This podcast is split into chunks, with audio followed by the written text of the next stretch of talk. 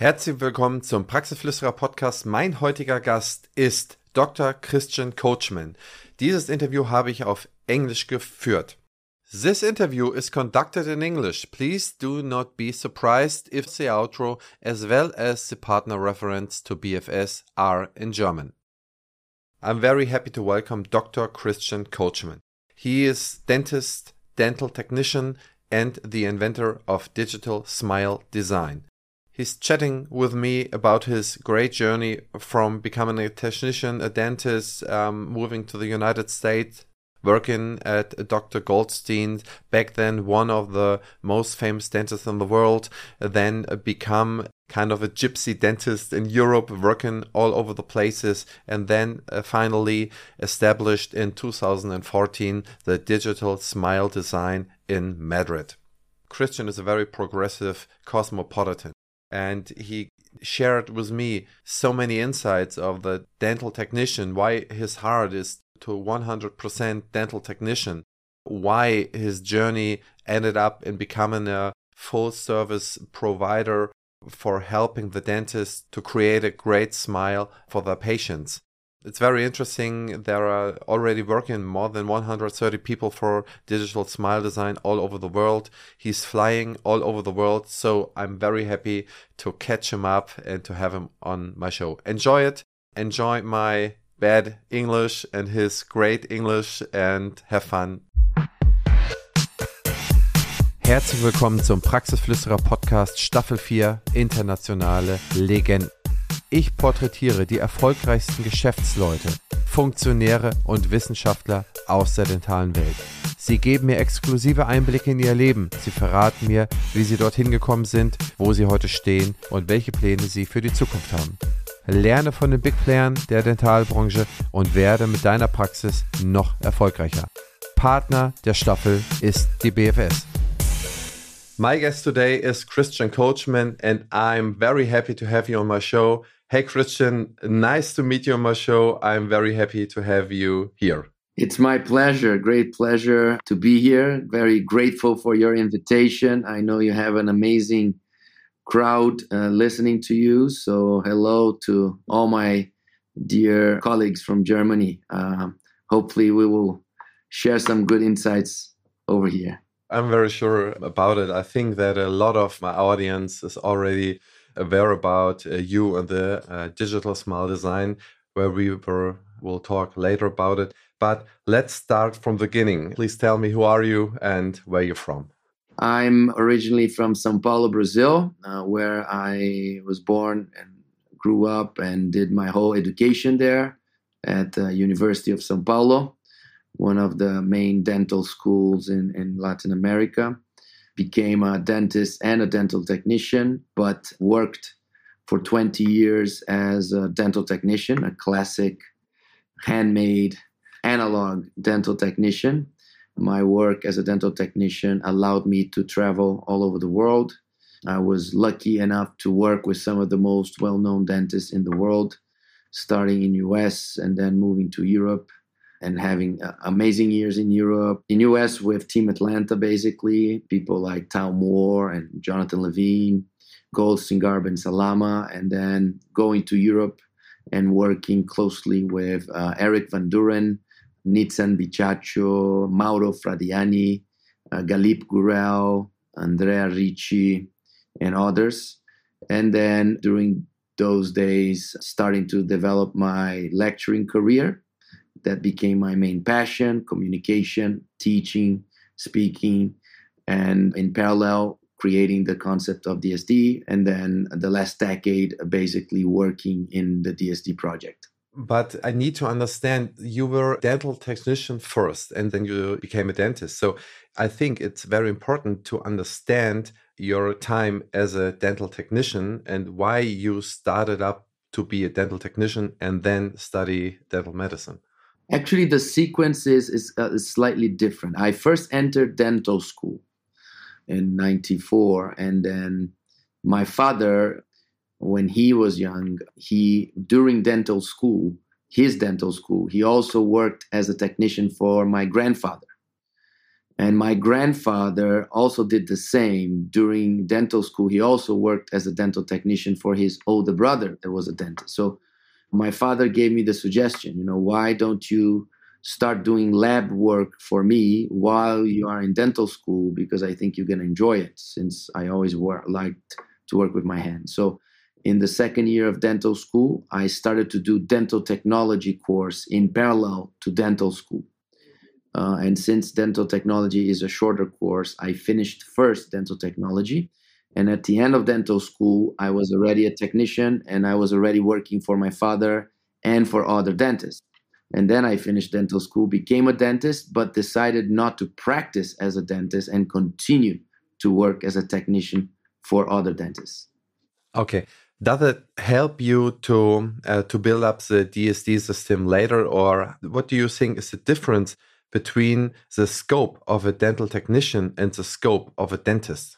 Yeah, of course, this combination of being a dentist but having the background of a technician give you this both sides perspective. And for sure, this perspective allowed me to develop the DSD concept. The DSD concept was born uh, based on my experience of the limitations and mistakes of the interaction between the dentist and the technician. That's how DSD was born as a bunch of ideas, strategies, and systems to improve the collaboration between dentists and the technician. So that experience was was vital for me. I think that uh, every restorative dentist should have the a very solid background of the technical work, and I know that some top dental schools in the world, they at least on the post grad level, at least they make restorative dentists really do a lot of lab work. And that is great. I think that is vital. In Brazil, since dental schools don't give a lot of that background, uh, many dentists uh, have this dual degree. It's like a tradition in Brazil. Many technicians become dentists afterwards. And I think this is great. You become, for sure, a better restorative dentist because of that.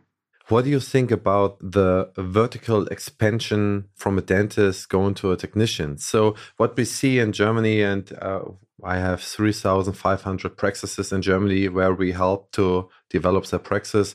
And a lot of the practices, uh, they expand into the dentition sector. So, they do a lot of more work in the praxis what normally the technician is doing instead of giving that out to outsource it. So they insource it instead of outsourcing. So is this first a danger for the technician? And what do you think what will the future bring? Yeah that's a good question. Um, of course you know i know that in germany you have this tradition of many dental offices have in-house labs. From my perspective it can be great and it can be bad. It's not good or bad. It depends on your uh, the model that you build you know the business model that you build. I think that the dental work and the dental lab work needs to be seen as two separate business. If they're under the same roof or in separate buildings or separate companies conceptually they are separate businesses. So a dentist if you start doing more restorative work i know that many dentists they start to think I want to bring the lab in house because I'm going to save money or I'm not going to spend a lot of money with the lab. And that's not true. You're just bringing the cost under the same roof. Uh, many dentists they think that as they buy chairside systems, they're going to get rid of the lab, and that's also not true. What you're going to do is that you're going to bring the technician inside your office, but you still have to manage that. The danger here is to to see dentists spending more time running their lab than seeing more patients. So you need to have a very clear vision of what you love doing, what you want to do, what you do the best. Uh, if you are a great clinician, you want to improve the time with your patients. You want to have more time for your patients. You want to see more patients. So you have to create the business model analyze the pros and cons before uh, making those decisions. If you have a very good outside lab that is very efficient working with you, you know, this may be better than having an in house lab that is not that efficient. And if you have an in house lab, you need to have a minimum volume. to justify that. So you need to do the math. You need to write down on a piece of paper and think a little bit more like a businessman than as a dentist when making the decision of doing in house or outsourcing anything, not only lab work, anything like outsourcing a management coaching with you, for example. Uh, you can hire a better manager uh, as a dentist and start doing many of the things that people are using you to help them. That is a business decision. You need to be smart, you need to put on the, the paper, and you need to do the math. What is better, to hire an expensive manager or to outsource some management coaching?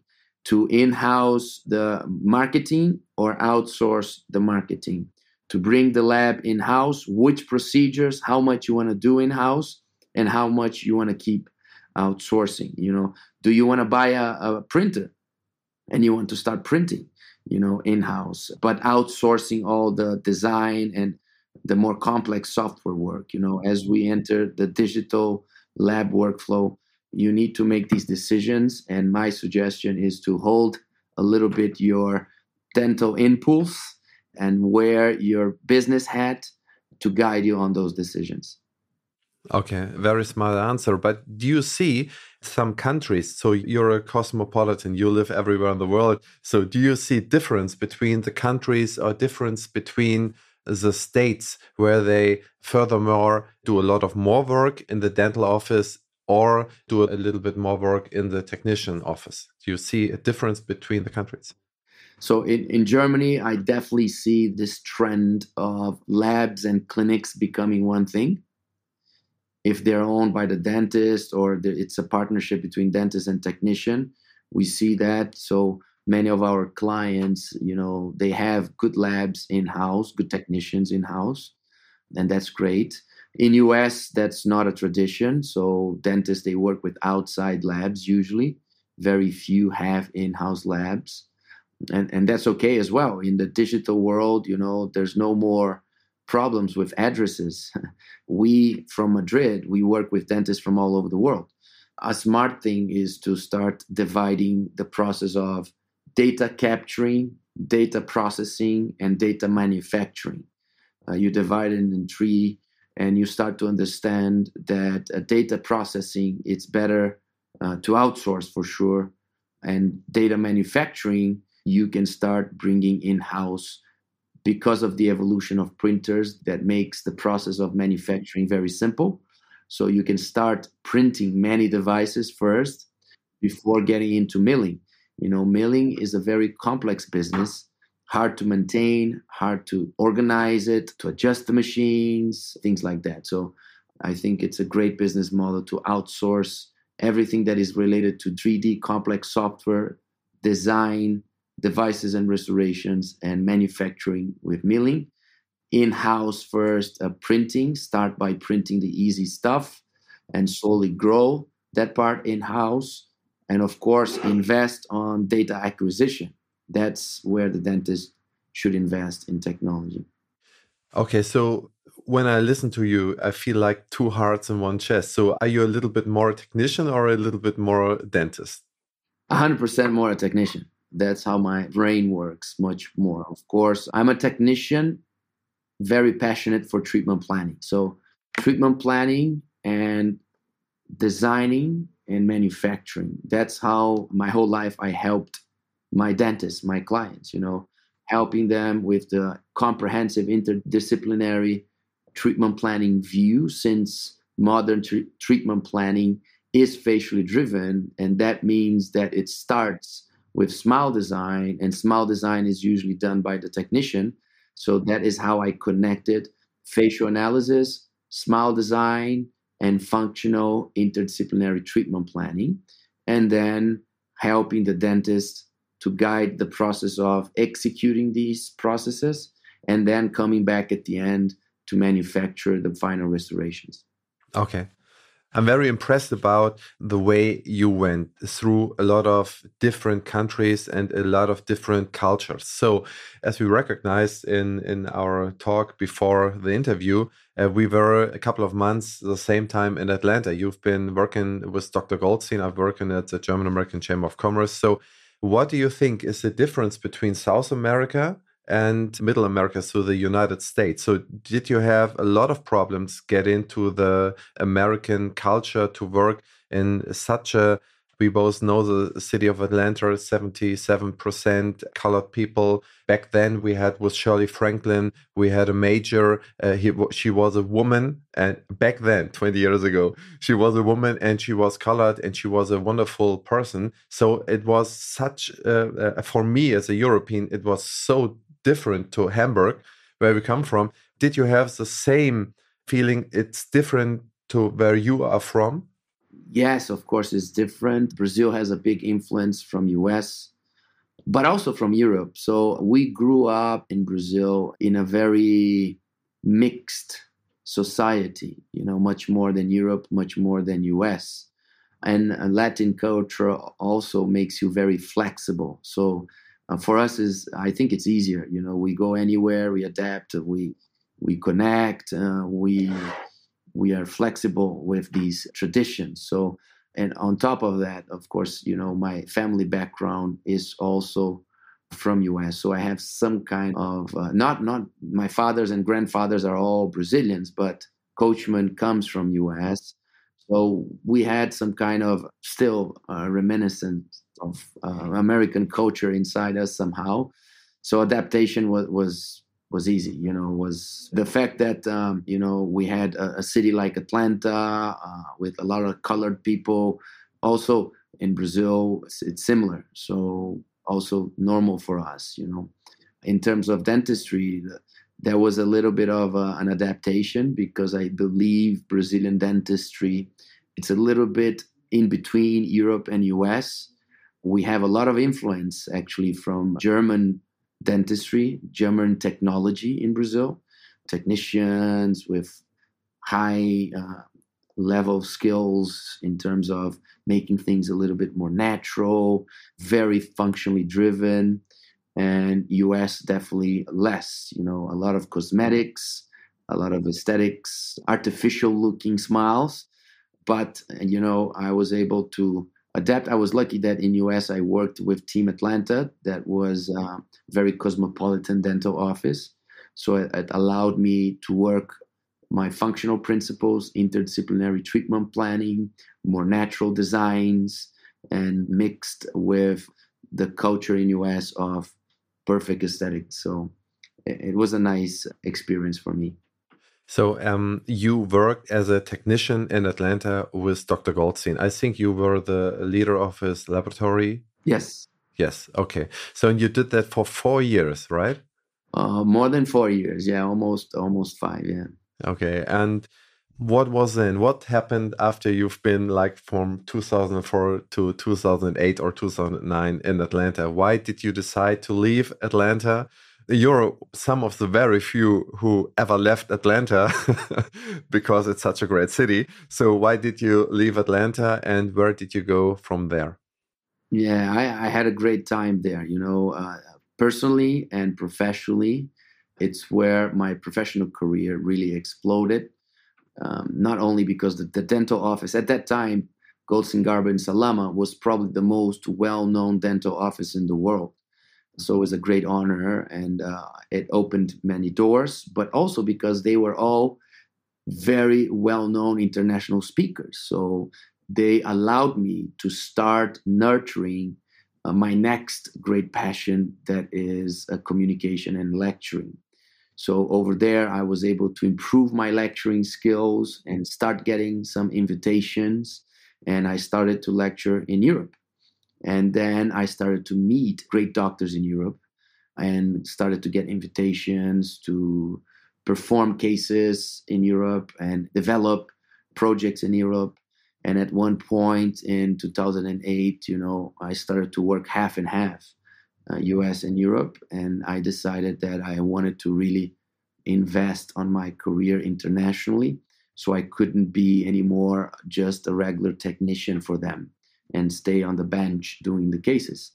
And of course, I kept a beautiful relationship with them, but decided to move on and explore the whole world. So that's the reason why in 2008, 2009, I started to kind of live in Europe. I would uh, go to Europe and stay a few months there working and then back to US and then my family decided that it was better to go back to Brazil if I was going to be traveling so much that they wanted to be back close to family in Brazil. So family moved to Brazil and I was mainly in Europe back and forth uh, and that's the reason why I had to stop working as the main ceramist, the main technician at Goldstein Garber Salama. Okay. So how many years did you live in back in Brazil and when did you move and why to Madrid?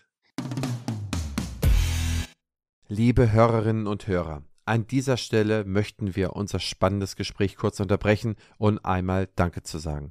BFS Health Finance ist einer der führenden Finanzexperten im Dentalmarkt und vor allem ein ganz wichtiger Unterstützer dieses Podcastes. Ich bedanke mich bei den Möglichmachern der BFS für den Support des Praxisflüsterer Podcastes. Auch diese Staffel erscheint auf der BFS Weiter geht's Plattform. Link in den Show Notes. Schaut dort gerne mal vorbei. Dort gibt es viele spannende Infos rund um den Praxisalltag. Aber natürlich erst nach dem Ende dieser Folge. Jetzt geht's weiter. Viel Spaß. So in 2009, I moved from Atlanta to Brazil. And then I started to go to Europe and spend a lot of months every year in Europe. So it was Brazil, Europe. From 2009 till 2004, that was my career. I used to say like a gypsy technician. My, my lab was in my suitcase and I was traveling around the world literally and spending one or two weeks in each clinic uh, with amazing times, you know, working with amazing people, and in parallel lecturing. So it was a very, I, I was basically living in airplanes, airports, and, and hotels uh, from 2009 till 2014. In 2014, we opened, officially, we opened the DSD Planning Center in Madrid. That uh, was a big moment for us when DSD became a real business, a real company. It was not only me lecturing, it was a company, it was a, a service, it was a lab, and we started uh, in 2014 that. So my brothers moved to Madrid to run the business here while I was continuing to travel all over the world. So from 2014 till 2019, I was not anymore lecturing as a technician. I was lecturing on the DSD concept for the DSD company. And then in 2019, the project of DSD grew so much that I decided that I needed to move from Brazil to Madrid. And in 2019, since 2019, I've been living in Madrid. I think that was an interesting time. So even 2008, 2009, remember back then was world economic crisis, one of the last uh, world economic crisis. And I think it's was a pretty tough time back then. And as far as my memories are right, for the German dentists, in that time, I already had my company here. We had no problems with the German dentist, so they didn't earn less. But I know that in a lot of countries all of the over the world, in the bench, the dentists didn't earn that much as they earned like 2006, 2007, and then there was a big dip.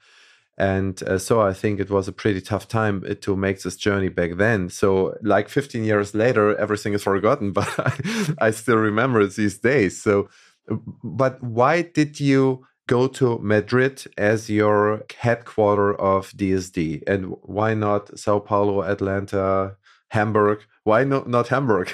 it could be because that in fact, you know, Germany was one of my main countries as a speaker, as a technician.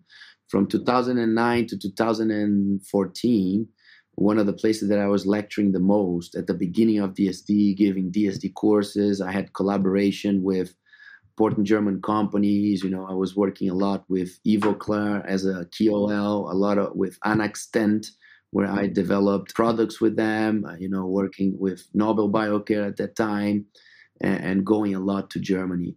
But what happened was that in 2013, I met a business guy, a Spanish business guy based in Madrid. That was uh, really somebody very important in my career because he was the first person to give me the business perspective of dentistry. He was a very successful businessman in dentistry. He owned several different companies in dentistry. And he kind of sponsored the opening of the DSD Planning Center. And of course, because of that, he was based in Madrid. We started the project here in Madrid. After a few years, he left the DSD project, but then we were already here and the, the office was growing. And Madrid is an amazing city as well to live. My brothers were loving uh, being here, uh, families were happy. It is a great balance in Madrid between quality of living, but it's not very expensive to run a business here. So we realized it was a, a very interesting, geographically also uh, a good position. So we decided to stay. Yeah, okay. So we have to mention that you needed to learn Spanish, right? Yeah, Brazil speaks Portuguese. Of course, we speak Portuguese. We are surrounded by countries that speak Spanish. So, and Spanish is very similar to Portuguese. So it's not that difficult for us. Uh, yes, it's uh, learning a new language. I'm still learning it, uh, but I already uh, speak Spanish enough to be able to even give lectures in Spanish and and live over here with no problem. But again, you know, coming from Latin America, Spanish language is kind of a second language for us. And we are just flexible. We, we go with the flow and we face the challenges in a, in a different way. I think it's fun. You're a very brave man, have a brave family, so it's it's very tough your journey. So we move where the opportunity shows, we go. Great. So the Spanish guy was some kind of a like a what you we call now like startup angel, business angel. He, he helped you to found the company back then. So, how many people work for the DSD 2021 2022? So, right now. So right now we have 130 people, the whole company. Oh my goodness! Yeah, yeah. yeah. Okay, um, great. We have our headquarters here in Madrid, where most of the people are. But we also have an office in uh, in Rio, in Brazil. We have an office in Miami, and we have an office in Shanghai, uh, China. But most of the people here in Madrid. In Madrid, we have the whole administration, the marketing agency, since we became a full service marketing agency as well, the planning center, that is our main thing, the DSD lab that has here in Madrid and in Rio, and also the whole education team that is the core uh, of our business as well. Okay. So, would you uh, would you explain what exactly are you doing right now? You say you do some marketing thing, you do some treatment thing, you have the DSD. Can you separate that and explain it? Yes. So, in very briefly, uh, the best way to explain it is that DSD concept started with me as a technician teaching people how to improve the workflow of a smile rehabilitation, how to be more efficient rehabilitating smiles.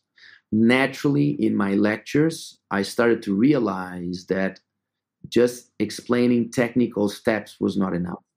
And I started to get a lot into communication, human behavior, the psychology of the patient, uh, case acceptance.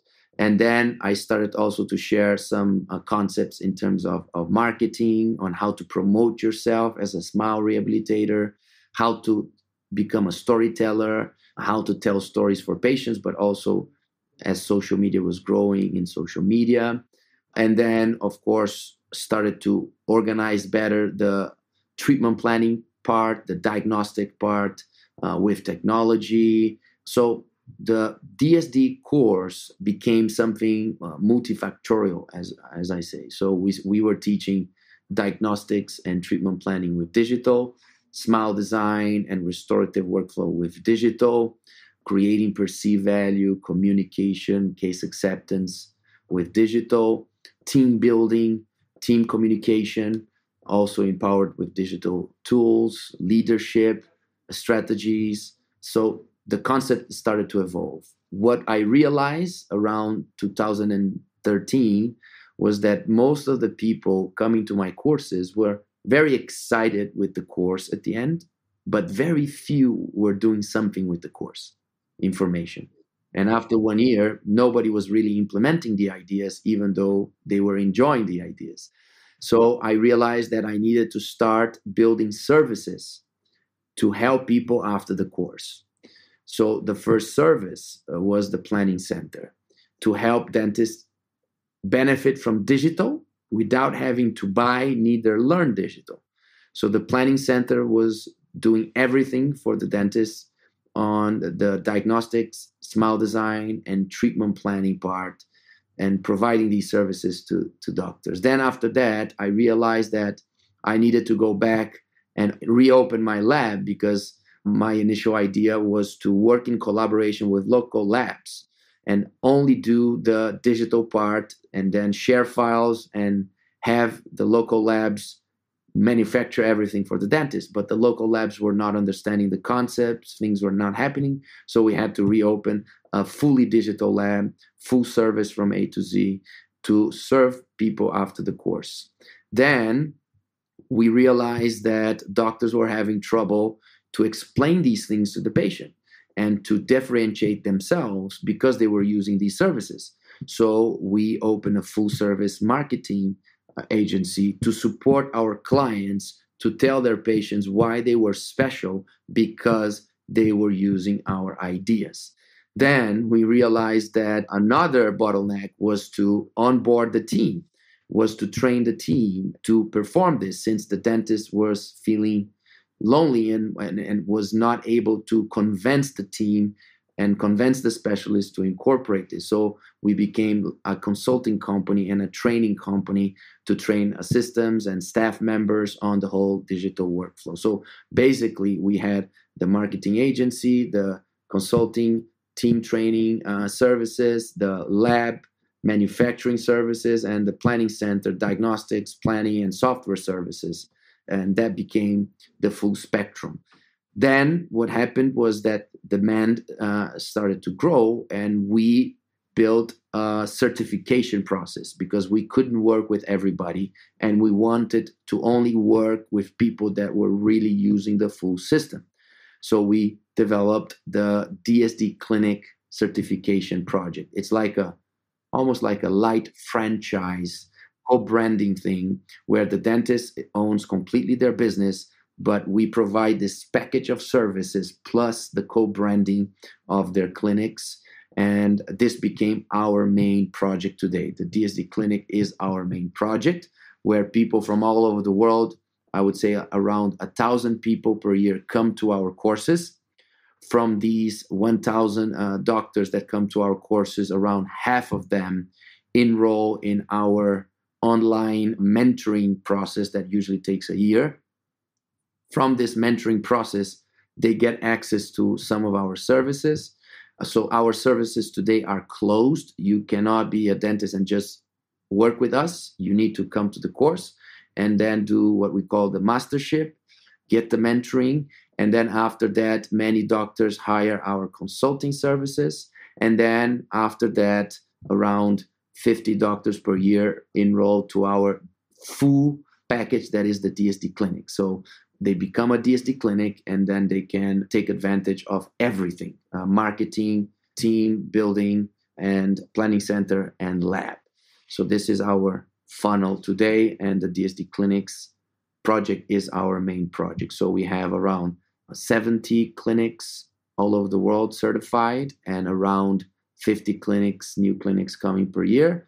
We have around 400 doctors per year on the uh, mentorship process and we have around a thousand doctors giving the first step that is joining our DSD residency one program that is the the gateway to this whole journey. Okay. So I can imagine that you as soon as you become a DSD clinic, you have the opportunity to choose out of one of the modulars or can take all of the modulars. You're not forced to use everything. You can say, okay, I need some little help back in here and may some help here and then i can provide the service for my patients. Is that right? This exactly that. The services are not mandatory. We actually stimulate our dsd clinic owners to work with their local labs. We want to support them. We want to do for the dentist everything he doesn't want to do everything he believes he, he we can do better than he can do with his local lab or with his local marketing agency for example you know so we fill in the gap.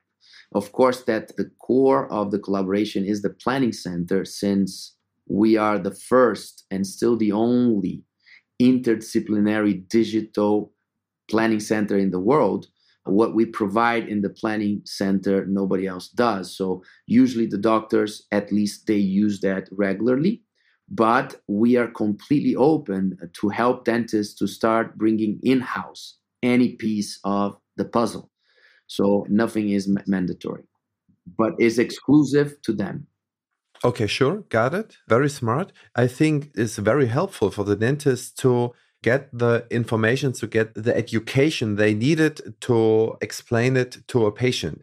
As we know the the funnel, it's always you need the education, you need the usage, the comfort, you need to be it with 120% to tell your patient for 80% or 70%. If you just know it for like 70 or 60%, then you will never uh, talk with a patient about it because you feel uncomfortable when there is an unexpected question and then you're bubbling or bub, bub, bub, and you sound like me talking English. So, like the German dentist, you say you make the treatment plan. Is a treatment plan then in Spanish or in English, or do you provide them in German as well? So we, the whole company, even though we are in Madrid, the whole company runs in English. Everything we do is in English. All our reports and projects and documents, everything we do for the dentist is in English.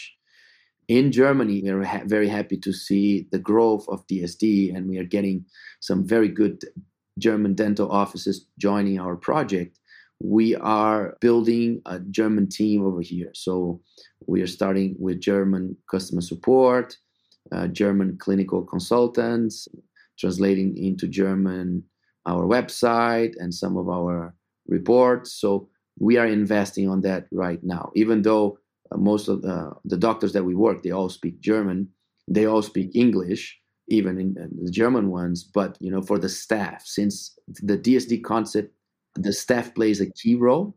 So we are investing on German speaking team members because of that. Um, what is the unfair advantage of the DSD system? The unfair advantage, I think we became uh, curators of trends. You know, people see us as a safe hub to share ideas. So we are constantly uh, connected to the next step. Uh, we are exposed to so many smart people that are coming to us saying, Christian, look at this new idea. What do you think? You know, they consult with us. Actually, big companies, they actually consult officially with us. They pay us for consultancy in terms of how can I improve my product? What is the next trend? How can I become more meaningful, more useful to my customers? So major companies they do uh, hire us for that. So we are exposed to big companies, smart R&D teams, to small companies, to inventors, to creative dentists, and many of them they come to us to share these ideas. So we are constantly connected with the future of what is going to happen. So I think this gives us an advantage in terms of how to adapt our strategies and how to understand uh, what is the next need that is coming around the corner. Okay, so in your software, I already saw your software in a couple of times in some clinics I know very well. And they are very successful using DSD system for the planning, for the visualization, for the uh, for the patients, and what do German dentists, what they need to do first to become a member? As far as I understand it right, they need to first make the course for like in the mentorship for like about a year. Then they have the certification. Then they got the, the access to the DSD system from you. Is that is this the right understanding? So a very good question, important question there. First thing that people get a little bit confused you know dsd is not a software right? Everything we use we use several different softwares for all the things that we do and they're all coming from third party companies. The only software that we have that we own is a very simple application for ipad to do simple 2d smile simulations And that's the only thing that we owned. So, and it's not even mandatory for people to do DSD to actually use this application. There's there's many other solutions that you can use for that matter. But most of the doctors are using because it's a cool, simple little application to start the smile design journey. Uh, exactly that thing, what they use to talk with patients. I know clinics, big clinics, who use that for every patient like 100 times a day. Yes, yes. It's simple, it's fast, you know, it takes a few minutes. You do it with your fingers. It provides the chance for you to show your uh, artistic smile design skills in front of the patient. It allows you to do a sketch, an initial draft of your idea to, to show to the lab, uh, to connect with the, the digital workflow later on. So it's, it's a cool, cool little first step that people are doing. This is the only proprietary technology that we have. Everything else it's from third parties, companies that we use. So we we use softwares for management, for marketing, for social media, for smile design, for diagnostics, for treatment planning, for CAD CAM, for restorative, for printers, for the designing all kinds of devices. Since we are completely interdisciplinary, we create devices for all disciplines, for all specialties in the concept of guided dentistry. So this is the first thing that I think is important to make it clear. Meaning, what makes us unique is not the fact that we developed the software that we own, but what makes us unique is first, as I said, the vision of the new trends, but also our expertise in smile design and treatment planning. Our expertise on training people to become great treatment planners and great smile designers. This is this is the reason why uh, big companies with all the money in the world didn't become us you know because everybody's looking at us you know. All the big companies are looking to dsd and saying let's see what they're going to do next. Uh, let's see how we can do what they do. And they didn't yet get into the business of interdisciplinary diagnostics and interdisciplinary treatment planning just because it's very hard, it's very human related, it's very hard to scale. What we have here, we have high end dentists, we have super good clinicians that for some reason decided that they wanted to put their clinics aside a little bit and they wanted to work on a treatment planning center to help other dentists treatment plan better their cases. So the philosophy of comprehensive treatment planning and the philosophy of facially driven smile design and the know-how of using technology to streamline these processes and convert this into to appliances and into final restorations anybody can copy this but it's not that easy to copy and to scale this so this is our protection let's say okay Great, Christian. Thanks so much for sharing the journey with me and with our listeners. So, I have 10 quick questions at the end, and then we are through. Are you ready? Fantastic. okay. So, uh, research, library, or internet? Internet, unfortunately. Okay.